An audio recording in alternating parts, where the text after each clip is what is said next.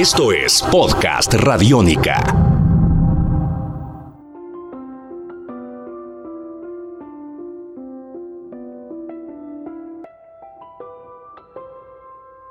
Bienvenidos a una edición más del podcast Tribuna Radiónica, una oportunidad para conocer eh, tantos detalles y tantas historias que alrededor del deporte se tejen y que pasan en muchas ocasiones por la mente de quienes lo practican. Justamente estamos con un invitado muy especial, psicólogo de profesión eh, que entiende a la perfección el sentir de un eh, deportista de alta competencia Nicolás Viconis, arquero de Millonarios, un cordial saludo en podcast de Tribuna Radiónica. ¿Qué tal? Hola, buenas tardes, un gusto estar con ustedes. Bueno, Nicolás, ¿por qué le dio por estudiar psicología? Bueno, cuando empecé a terminar ya mi, formación de, secundario en Uruguay, empecé un poco a pensar cómo qué podía ser lo que lo que me gustaría estudiar a nivel universitario y ahí bueno, este, entre los intereses que tenían siempre me la psicología es una ciencia que me había interesado mucho, este, y bueno, ahí un poco entre, también estaba con la opción de, hacer el, profesorado de educación física o también me gustaba un profesorado de historia. Terminé eligiendo volcarme por, por la psicología este, y bueno, luego en la medida que avanzaba mi formación universitaria, cada vez me fui convenciendo más que, era la opción que, que tenía que tomar por un tema de gusto y de, y de pasión también por, por lo que es la psicología. ¿Qué tan ligada puede estar la psicología al deporte, Nicolás, desde el punto de vista del ser humano? Y yo creo que toda, toda actividad humana encierra un componente psicológico importante, ¿no? Este, obviamente que el deporte, el fútbol en este caso, es, es, practicado por seres humanos que, que tienen un montón de vicisitudes a través de su funcionamiento psicológico, entonces creo que hoy por hoy este, la importancia que, tiene la psicología en el deporte es algo que ya me da la sensación que está fuera de discusión y, creo que cada, cada vez va a seguir abriendo más campo a nivel deportivo. Dentro del campo de la psicología, también aplicada al deporte y a la vida misma, mm, ¿cuál es el principal reto que tiene el deportista a la hora de jugar y encarar retos personales ligados con la mente? Seguramente cada, cada caso individual este, va a tener eh, su, propio perfil en el sentido que no hay dos deportistas iguales. Creo que sí hay ciertos componentes más generales que, todos los deportistas, eh, sobre todo hablando de, un alto rendimiento, eh, tienen que convivir, como son las ansiedades, las presiones, la motivación, la concentración, los miedos. Este, creo que ahí, de acuerdo a, lo más subjetivo, este, a, la, la diferente, a los diferentes perfiles de cada uno, será en donde haya que, enfocar un poco más en, ciertas eh, en ciertos aspectos de, la preparación psicológica, pero en general en todos los deportistas de alto rendimiento se trabaja básicamente esos componentes generales. ¿Cuál es, de acuerdo a su experiencia, a lo que ha visto en su entorno, por supuesto, Nicolás, el miedo más frecuente que tiene un deportista de alta competencia? Generalmente creo que, a ver, todos esos pensamientos más negativos que, también aparecen en cualquier tipo de funcionamiento, eh, se orientan un poco más como al a la posibilidad y a lo, que tiene que ver con el rendimiento, o sea, en un deporte individual al ganar, este, el no poder ganar, creo que es un, miedo que, circula muchas veces en, todos los deportes, porque en definitiva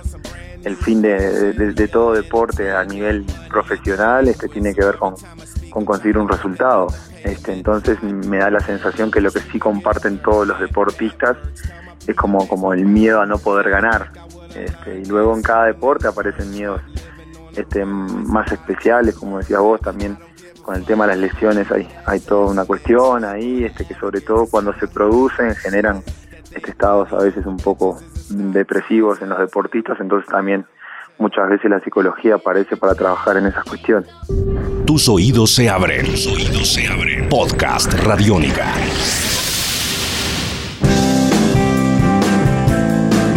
Nicolás, ¿cuál es el perfil, mm, brevemente por supuesto, del eh, deportista colombiano? Por ejemplo, los uruguayos, como usted y como también obviamente muchos deportistas de aquel país, tienen esa enjundia, tienen esa, permítame el término, berraquera a la hora de enfrentar grandes retos y eso les da un plus. ¿Y cómo analiza usted el perfil de un deportista colombiano? Yo creo que muchas veces este, a mí me da la sensación que, que, que la idiosincrasia y hasta la propia configuración histórica de, de cada lugar determina un, comportamiento. Este, el caso de los uruguayos, como vos decías, generalmente están emparentados con, toda esa historia. Y si vos ves, eh, yo digo siempre que el fútbol en Uruguay es parte importante de la identidad y, tal vez esté atrás de, la gesta libertadora de, José Artigas, después el otro hito que marca la,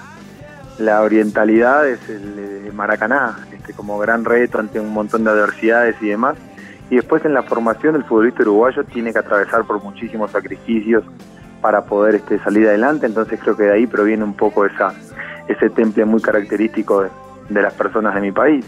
Creo que Colombia es un, es un país que, obviamente tiene este, otra, otra cultura, otra forma de entender no solo el deporte, sino la vida, pero a mí me da la sensación, Juan Pablo, que, que el deportista colombiano se está creciendo mucho en la parte mental. Yo ya tengo una experiencia de cuatro años aquí y me doy cuenta como que, cada vez este, los deportistas se preocupan más por todos esos temas, porque la, parte mental también sea eh, algo más a entrenar este, todo el tiempo y, creo que a partir de ahí también se ha generado un crecimiento que se ha visto en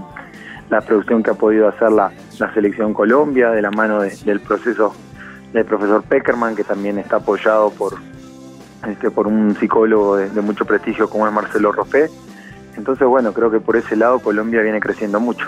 Imaginamos, Nicolás, que más allá de lo que es eh, su carrera como futbolista profesional, no fue lo mismo haber eh, jugado en Bucaramanga, haber jugado en Patriotas y ahora pasar a un equipo como Millonarios. Seguramente hubo un cambio de chip. Cuéntenos un poco del tema. Sí, obviamente que, a ver, como digo siempre, el juego sigue siendo el mismo, pero obviamente todo lo que lo rodea cambia mucho cuando uno llega a una institución de, la grandeza de Millonarios, eh, por toda la gente que lo sigue, por todo lo mediático que se vuelve la producción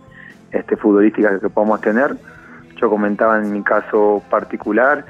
eh, trabajo semanalmente con un, con un psicólogo que también me ha ayudado mucho, este, sumado a todo el entrenamiento con, con el profesor Juvenal y todo lo que me han apoyado mis compañeros y el cuerpo técnico en esa,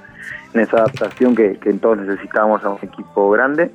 Este, y bueno, este, afortunadamente considero que, que lo más importante aquí es poder manejar un poco esa presión y esa ansiedad que genera todo el entorno, por lo que he intentado siempre como que eh, buscar tomar con mucha calma este, y vivir día a día esta posibilidad de ser arquero de millonarios y afortunadamente me, siento muy contento con, la adaptación que he podido tener este semestre con el equipo. Tal vez, Nicolás, de, los jugadores de campo, el jugador que necesita más trabajo mental es el arquero, por todo lo que implica el eh, estar eh, rayando en la perfección su actuar durante los 90 minutos. Sí, creo que, que todos necesitamos un poco de entrenamiento. Lo que tiene el arquero es que, como decís vos, este, hay un, nivel de exigencia en el poder convivir con, la posibilidad de error muy alto, este, pero me da la sensación que sobre todo hay que hay que poder este, permitirse entender que es un deporte en el que acierto y error son, son las variables del juego y que, hay que intentar darlo mejor, pero tampoco sin sobrepresionarse porque me parece que eso termina conspirando contra el rendimiento. ¿Qué pasa por la mente de un arquero cuando recibe un gol y ese tránsito eterno, por decirlo de alguna manera, de recoger la pelota dentro del arco y volver a empezar? Es un momento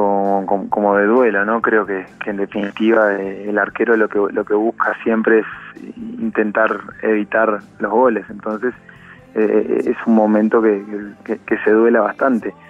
Creo que, lo más importante de todo es, el reenfoque posterior al, al gol, porque eh, yo siempre bromeo que, los arqueros ante cada gol que nos hacen siempre pensamos que podríamos haber hecho otra cosa para solucionarlo. Este, entonces creo que lo importante es dejar atrás esa jugada, entender que bueno, que ya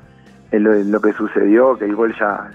ya, pasó y que hay que estar pronto y dispuesto a, a mejorar para,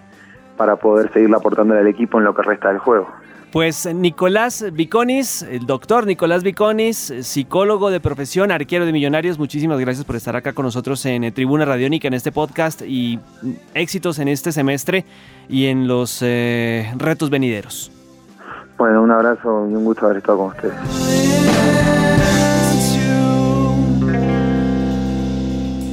Esto es Podcast Radiónica.